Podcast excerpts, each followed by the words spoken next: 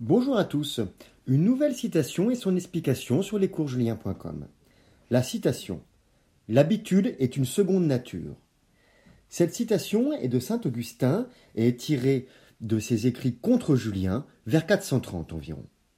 Alors cette très courte citation sur l'habitude est tirée donc de la controverse entre saint Augustin qui a vécu entre 354 et 430 et Julien d'Éclane qui a vécu lui entre 386 et 455.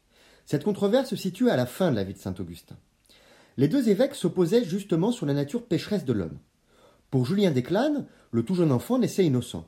Pour saint Augustin, la nature humaine portait en soi-même le péché. Le père de l'Église occidentale, avec saint Ambroise, saint Jérôme et saint Grégoire, porte donc une vision assez rigoriste sur l'être humain. Dans ce petit propos, il sous-entend qu'au-delà de la nature humaine, dès la naissance, des instincts, des principes organiques, des permanences liées à notre espèce, de l'inné, une autre nature vient se greffer, celle des habitudes. Elles s'apprêtent avec le temps et deviennent automatiques. Nous n'y pensons plus. Elles dérivent peu à peu de notre inconscient.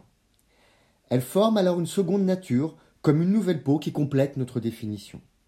Pour le grand théologien, à n'en pas douter, il faut s'en défaire pour accueillir la parole de Dieu, pour toucher l'illumination, comme cela fut le cas pour lui à Milan en écoutant saint Ambroise, comme il le raconte dans les Confessions, rédigées entre 397 et 401. Et si l'habitude est une seconde nature, il convient de l'interroger.